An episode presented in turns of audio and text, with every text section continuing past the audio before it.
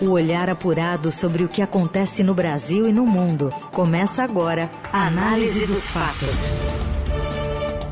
Olá, boa tarde, seja bem-vinda, seja bem-vindo ao Análise dos Fatos, começando agora pela Rádio Dourado nesta terça-feira, 21 de março de 2023. Eu sou Raíssen Abac e comigo, Felipe Moura Brasil. Oi, Felipe, boa tarde. Salve, salve, Ryzen, equipe da Eldorado FM, melhores ouvintes, sempre um prazer falar com vocês. Já estava com saudade do meu querido Ryzen, dos seus trocadilhos maravilhosos. e lembrando que esse programa é transmitido ao vivo na Eldorado FM, mas logo em seguida é subido, como se diz atualmente, nas plataformas de podcast. É isso aí, vamos então aos destaques desta edição. Lula diz que a nova regra fiscal só deve ser anunciada em abril, depois da viagem à China. O presidente da Câmara, Arthur Lira, não aposta mais na aprovação da reforma tributária na casa. E mais, a nova prisão do doleiro da Lava Jato, Alberto Youssef, e a possibilidade de prisão de Donald Trump, que convoca apoiadores para defendê-lo. O que acontece no Brasil e no mundo. Análise dos fatos. O presidente Luiz Inácio Lula da Silva afirmou nesta terça que decidiu adiar o anúncio da proposta do novo arcabouço fiscal para o mês de abril, após o retorno da viagem oficial que fará à China no fim desta semana. Lula disse ser contra a pressa do sistema financeiro sobre o novo marco, que vai substituir o teto de gastos, a regra que atrela desde 2017 o crescimento das despesas à inflação. A fala ocorreu em entrevista ao portal Brasil 247. É o marco fiscal. Por que, que eu decidi? Porque é preciso discutir um pouco mais. A gente não tem que ter a pressa que algumas pessoas do setor financeiro querem. Nós precisamos saber o seguinte: eu vou fazer o marco fiscal, eu quero mostrar ao mundo que eu tenho responsabilidade, o presidente defendeu ainda que o ministro da Fazenda, Fernando Haddad, esteja no Brasil após o anúncio para debater o tema. Haddad também viajará à China. O presidente minimizou a pressão enfrentada pelo ministro da Fazenda, vinda de membros do Partido dos Trabalhadores, afirmando que Haddad pensa igual ao governo, não há nenhum problema do PT contra ele, foi o que disse Lula. E ele destacou ainda que o histórico de Haddad à frente da pasta da educação e a sua competência para fazer o que tem que ser feito nas palavras do presidente, Felipe.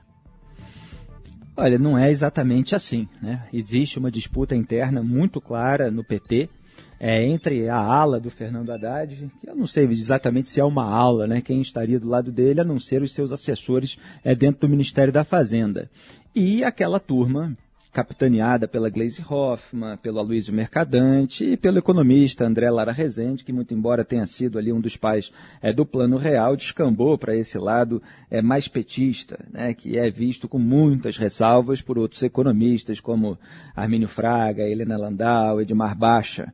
É, então Lula ele está adiando a entrega dessa regra fiscal tão aguardada para saber se vai existir equilíbrio nas contas públicas ou não, porque ele está pressionado, porque o Lula tem amigos banqueiros, tem todos esses empresários bilionários que ficam soprando no ouvido dele.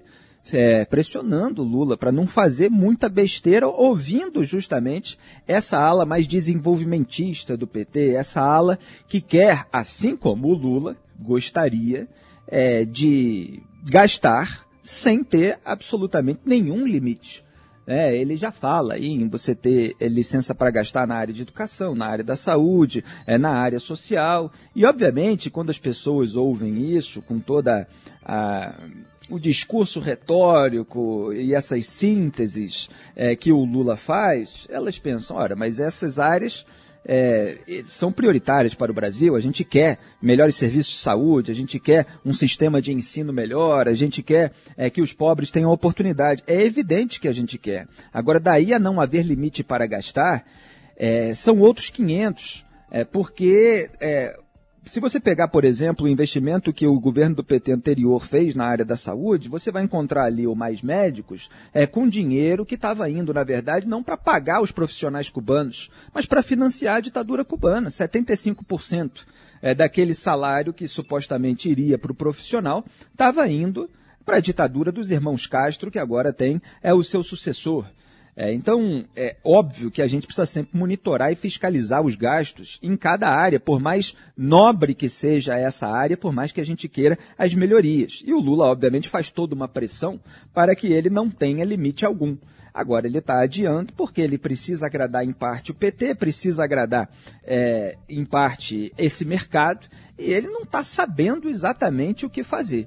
Né? O André Lara Rezende ele já falou aí, né, numa entrevista ao Valor que eu cheguei a destacar, é, que foi o seguinte: deixa eu sentar lá para ver se o mercado vai encarar, né? Quando ele foi questionado sobre é, o, o Banco Central. É, ele faz a ideologia da conveniência, que foi o título de um artigo meu no Estadão. Quer dizer, ele fala as coisas que o Lula gosta de ouvir, é, porque o interesse do Lula é justamente é, poder não ter trava alguma. Agora, a experiência mostra que não é assim que funciona. Então, o PT está vivendo esse negacionismo econômico depois de um governo de, é, de Bolsonaro em que houve o negacionismo sanitário. E tem muita gente aí oportunista que legitima é, esse tipo de negacionismo, seja na área da comunicação, seja na especialidade, né, na saúde, no Bolsonaro, agora na economia, em busca de visibilidade, engajamento ou boquinhas. E a gente precisa ficar de olho. Na Eldorado, análise dos fatos. E o ministro da Fazenda, Fernando Haddad, afirmou ontem que a recepção do novo arcabouço fiscal pelos presidentes da Câmara e do Senado, Arthur Lira e Rodrigo Pacheco, foi muito boa e, segundo ele, faltam apenas detalhes para a proposta ser apresentada ao público. Acho que a recepção, tanto dos líderes quanto dos presidentes, foi muito boa, assim como foi dos ministros na sexta-feira, que conheceram o arcabouço na reunião com o presidente. Eu não sou confiante de que nós Estamos aí na fase final. Vou ver se eu falo hoje com o presidente para dar um retorno para ele do que eu ouvi. É, mas a presidente do PT, como dissemos, Gleisi Hoffmann, representa uma ala do partido que vem tecendo críticas às medidas de ajuste fiscal. De acordo com a apuração da coluna do Estadão, diante de perspectivas cada vez piores para o crescimento neste e nos próximos anos, além de um ambiente externo desfavorável, setores do PT passaram a considerar suicídio político investir em um ajuste fiscal no curto prazo que desacelera ainda mais a economia. Zerar o déficit no ano que vem ou cortar despesas neste ano, como prevê a Haddad, são mencionados como entregas que não serão feitas.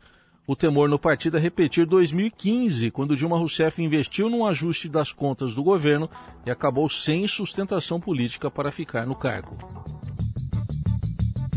E em discurso no lançamento da nova edição do programa Mais Médicos, o presidente Lula afirmou que os livros de economia estão superados ao defender subsídios para a população mais pobre e defendeu também a criação de uma nova mentalidade sobre a razão pela qual se governa. Se o Estado é capaz de aceitar conviver com dívida de 1 trilhão e 700 bilhões de reais, que as pessoas devem à Previdência, devem à Receita, por que, que não pode conviver com um pouco de subsídio para o povo pobre se transformar menos pobre, virar cidadão de classe média, poder virar um consumidor de padrão médio e esse país voltar a crescer? Quem tem que mudar, na verdade, é a nossa cabeça. Os livros de economia estão superados. É preciso criar uma nova mentalidade sobre a razão da gente governar.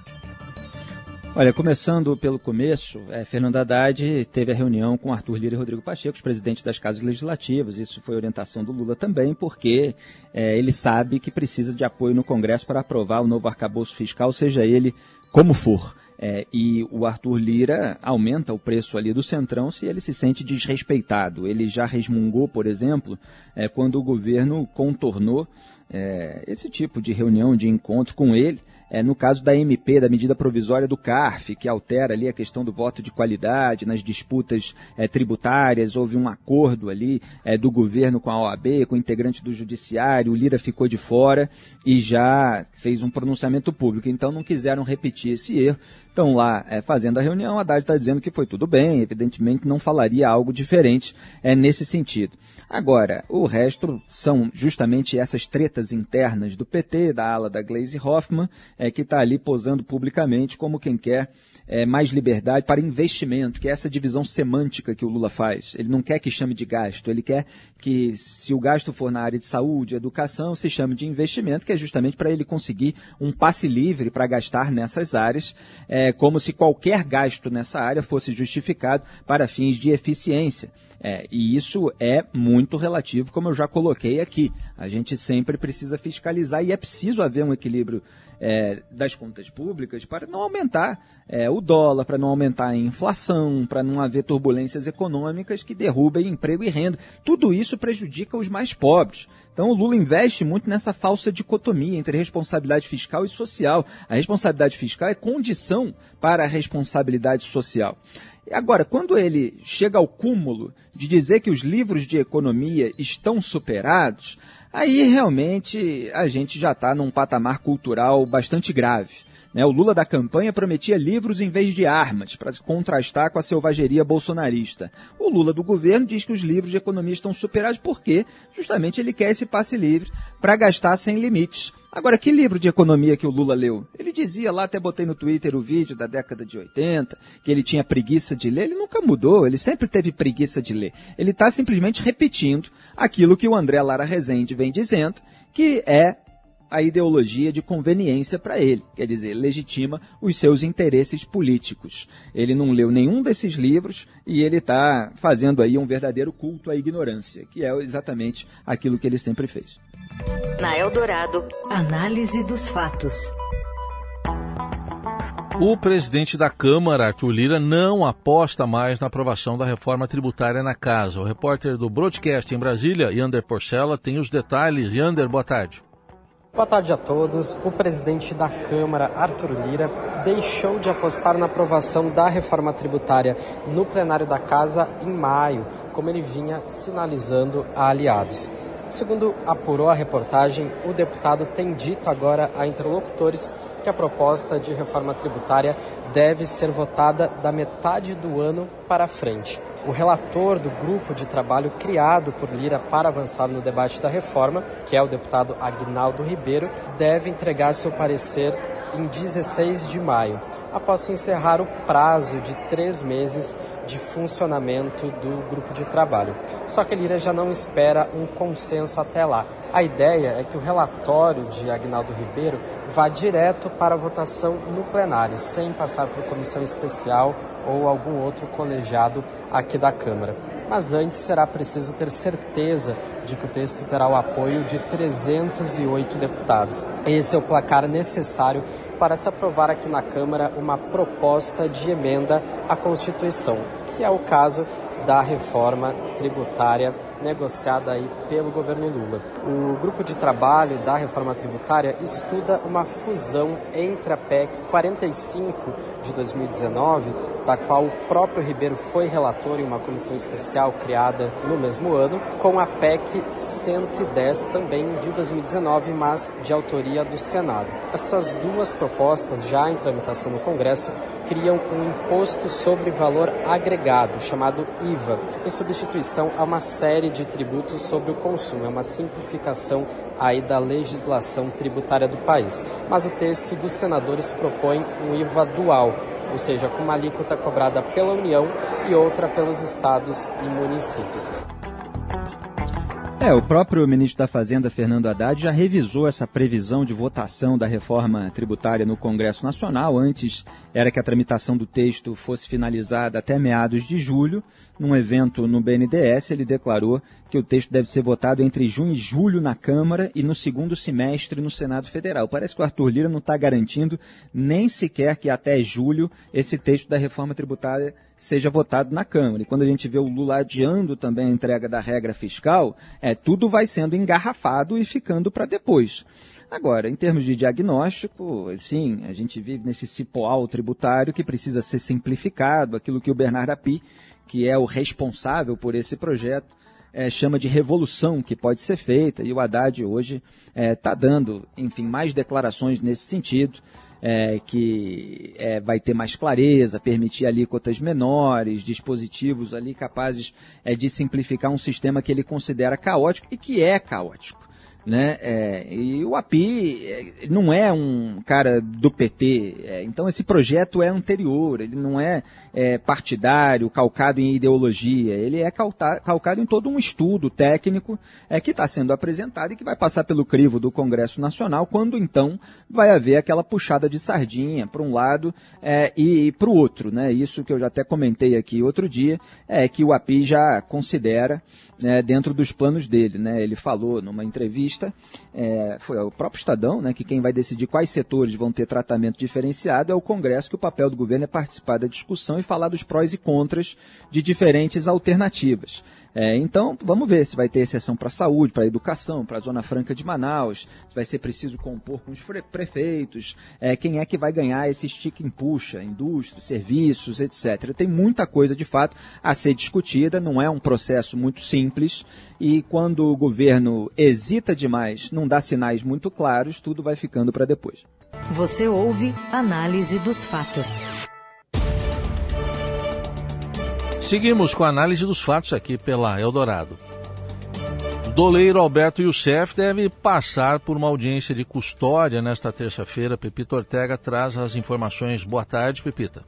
Boa tarde a todos. Preso na noite desta segunda-feira, o doleiro Alberto Youssef, responsável por uma das principais delações premiadas da extinta Operação Lava Jato, passa nesta terça-feira por uma audiência de custódia perante o juiz federal Eduardo Apio, da 13ª Vara Federal Criminal de Curitiba. Youssef foi capturado em Itapoá, em Santa Catarina, após ter ordem de prisão preventiva expedida por Apio. A medida foi decretada no bojo de uma representação fiscal para fins penais apresentada pela Receita. A avaliação do magistrado é a de que não se tem conhecimento de que o doleiro tenha quitado seus débitos com o fisco. Além disso, a Apio considerou que o doleiro condenado no Lava Jato não apresentou à Justiça seu endereço atualizado. Para o juiz da 13ª Vara Federal de Curitiba, Youssef foi um, abre aspas, verdadeiro arquiteto de diversas organizações criminosas ao longo dos 20 anos, fecha aspas, sendo que sua multi-incidência em crimes revela sua incompatibilidade com o regime de liberdade provisória sem condições. Na audiência de Youssef, o juiz vai decidir se mantém a custódia do doleiro. A defesa já entrou com pedido de liberdade. Ao Estadão, o advogado de Alberto Youssef afirmou que os pontos citados na decisão de Eduardo Apio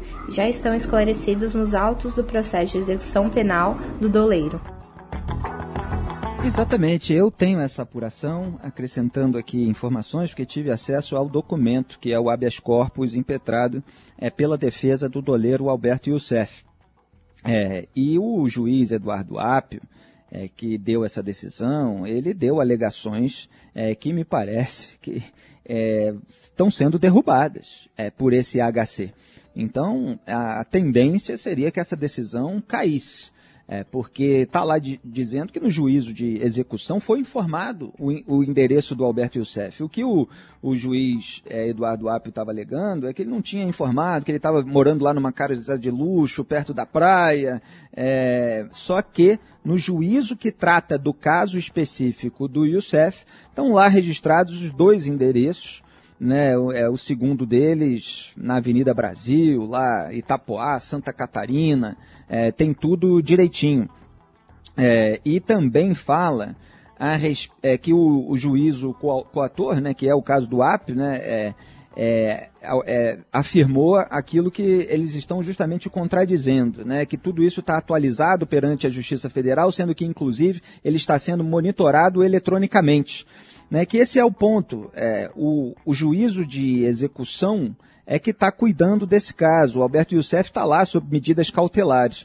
Então você tem aí alegações, inclusive essa decisão, o que gerou críticas de procuradores nas redes sociais, é que eu estou com ela aqui na frente, estava tentando destacar alguns trechos, é, ela foi tomada de ofício. E aí a defesa do Doleiro é, diz que é vedado ao magistrado decretar a prisão preventiva de ofício e que isso é, já tem jurisprudência do STF claríssima. E aí cita é, uma decisão no HC relatada pelo ministro Celso de Mello, é, com tudo ali, entre aspas, quer dizer, faz um trabalho técnico para refutar aquilo que foi alegado pelo Eduardo Apio. Vamos lembrar que o Eduardo Apio é aquele cujo CPF né, apareceu ali doando 13 reais para a campanha do Lula.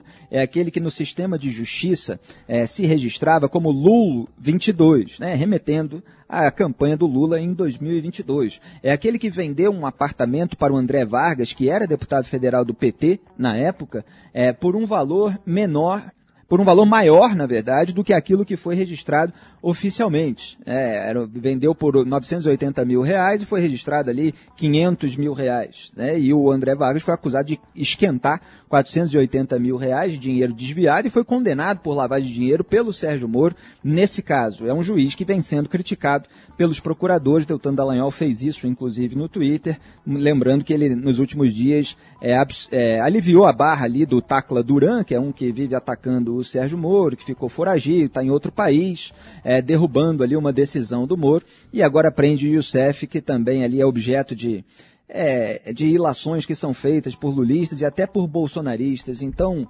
é, parece que esse juiz está querendo aparecer na visão de muitos integrantes da Lava Jato. Vamos ver como é que vai ficar esse caso. Na Eldorado, análise dos fatos. Ao afirmar que seria preso nesta terça, o ex-presidente dos Estados Unidos, Donald Trump, convocou protestos por uma possível acusação pelo pagamento, pelo silêncio de uma atriz pornô antes das eleições de 2016. Se for acusado pela Justiça do Estado de Nova York, Trump se tornará o primeiro ex-presidente americano acusado de um crime e suas aspirações de se tornar o candidato presidencial republicano para as eleições de 2024 serão complicadas.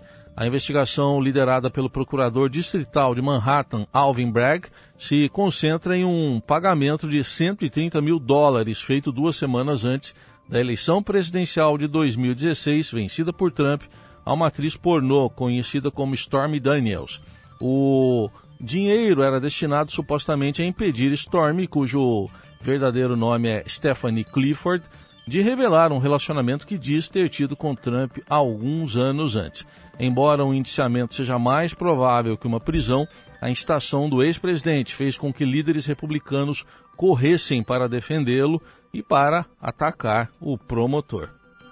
O presidente da Câmara, Kevin McCarthy, terceira maior autoridade do país, escreveu no Twitter que a investigação de Bragg era um abuso de poder e que ele orientaria os comitês do Congresso a investigar se algum dinheiro federal estava envolvido. Autoridades da cidade de Nova York se preparam para um possível, uma possível agitação na manhã de sábado e o movimento é visto como um teste sobre o qual, é, sobre qual é a extensão do poder de Trump na política do país.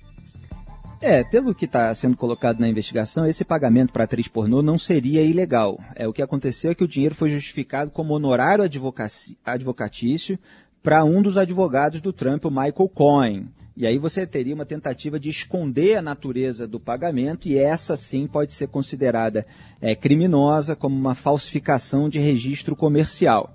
É, e, e, aí você tem a tentativa de esconder isso dos eleitores, o que é levado em consideração.